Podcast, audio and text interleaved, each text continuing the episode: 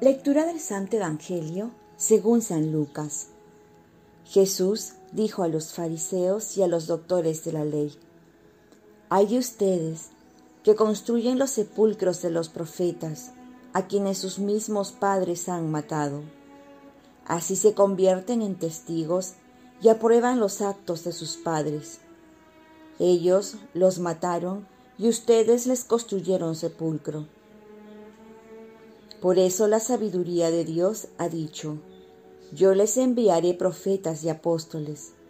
Matarán y perseguirán a muchos de ellos. Así se pedirá cuenta a esta generación de la sangre de todos los profetas, que ha sido derramada desde la creación del mundo, desde la sangre de Abel hasta la sangre de Zacarías, que fue asesinado entre el altar y el santuario. Sí, les aseguro que a esta generación se le pedirá cuenta de todo esto. Ay de ustedes, doctores de la ley, porque se han apoderado de la llave de la ciencia. No han entrado ustedes, y a los que quieren entrar se los impiden.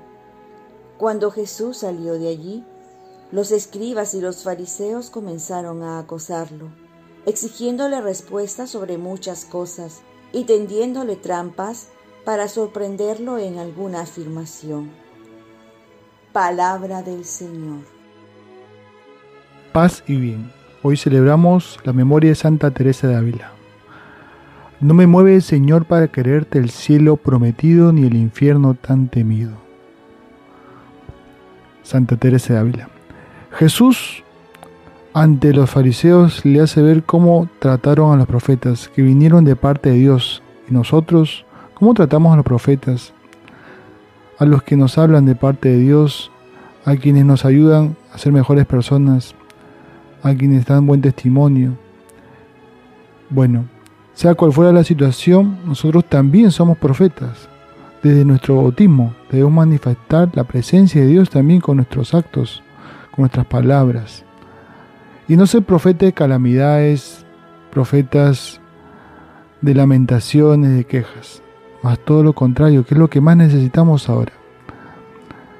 Hablar de Dios, profetas que, de esperanza, de alegría, de superación. Y hoy celebramos la memoria de una gran profeta que con su vida dio testimonio de Dios. Ella es Santa Teresa de Ávila, quien fue maestra de oración y a pesar de que tenía una salud muy delicada, llevó numerosas fundaciones de conventos, maestra de espiritualidad de muchos santos a través de sus libros, como El Camino de la Perfección, Pensamientos sobre el Amor de Dios, El Castillo Interior y otros.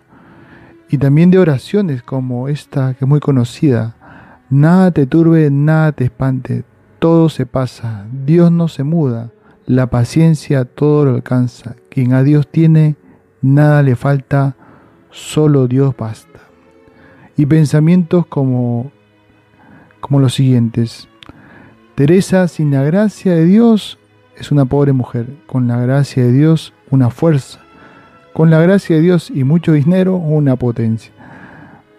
Oremos. Virgen María, ayúdame a ser una persona de oración para vivir mi vocación de profeta y con la gracia de Dios aspirar a la santidad. Ofrezcamos nuestro día.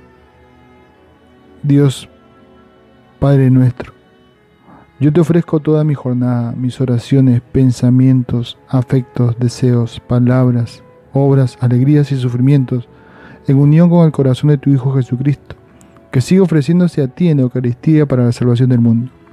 Que el Espíritu Santo que guió a Jesús sea mi guía y mi fuerza en este día para ser testigo de tu amor.